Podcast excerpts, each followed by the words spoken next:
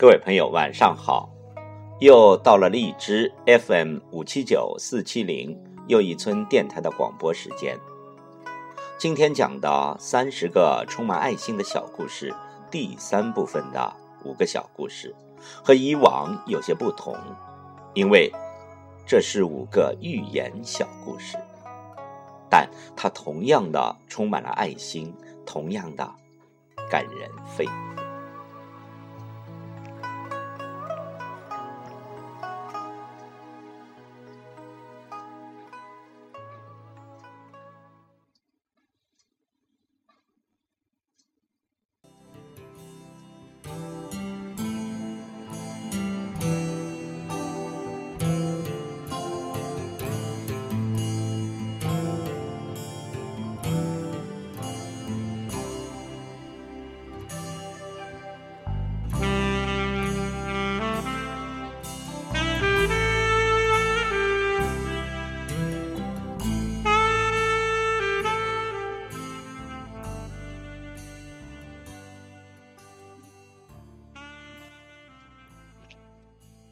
第十一个小故事。从前有个国王，他的两个女儿的眼泪都会变成钻石。大女儿嫁给了一个王子，王子用他的眼泪创造了一个个城堡。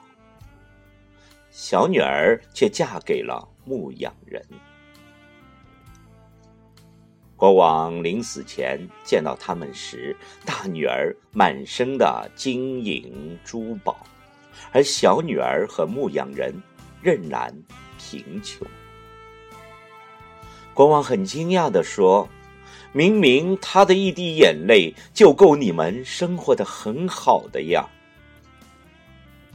牧羊人说：“可是我舍不得让他哭啊。”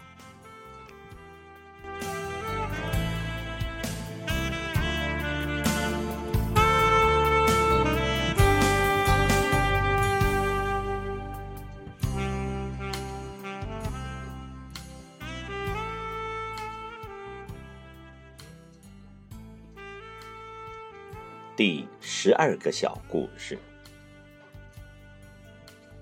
白雪和大地热恋了起来。大地对白雪说：“我明天要带你去见见我的父王太阳神。”白雪顿时闪过满脸的恐惧。第二天，白雪渐渐靠近太阳神时。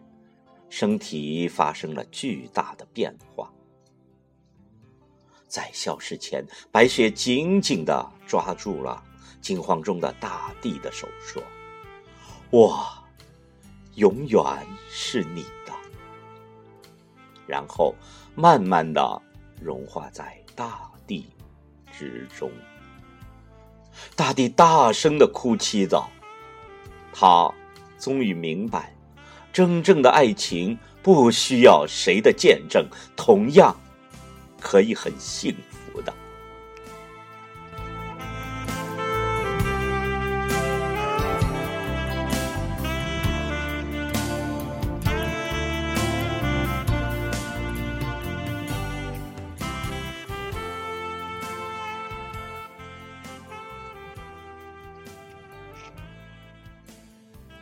第。十三个小故事。一块小石头对他的小伙伴说：“你知道吗？我前世是颗天上的星星。”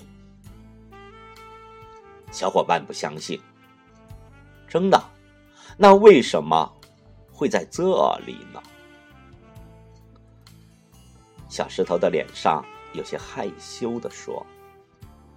我要帮助地球上的一位姑娘实现她的愿望。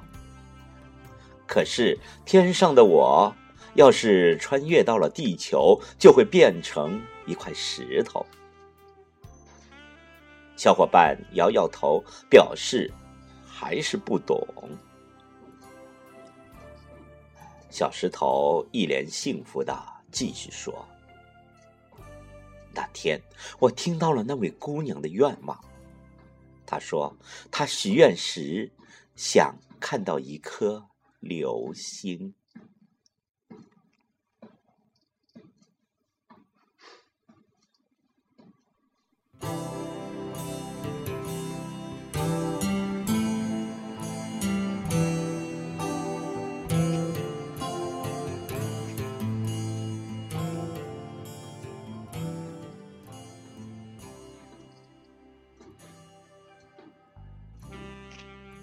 第十四个小故事。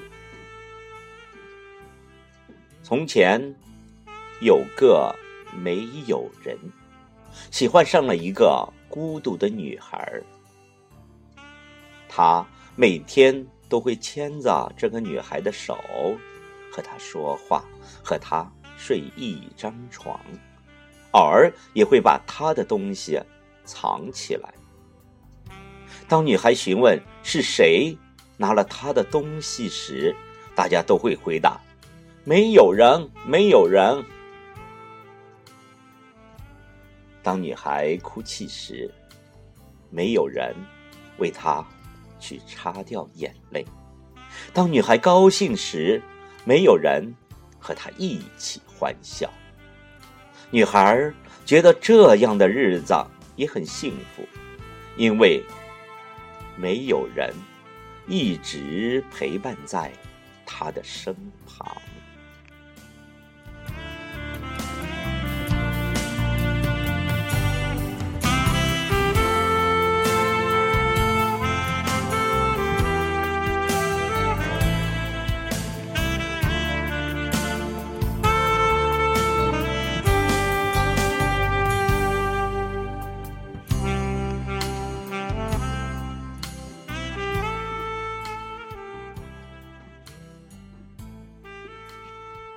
第十五个小故事：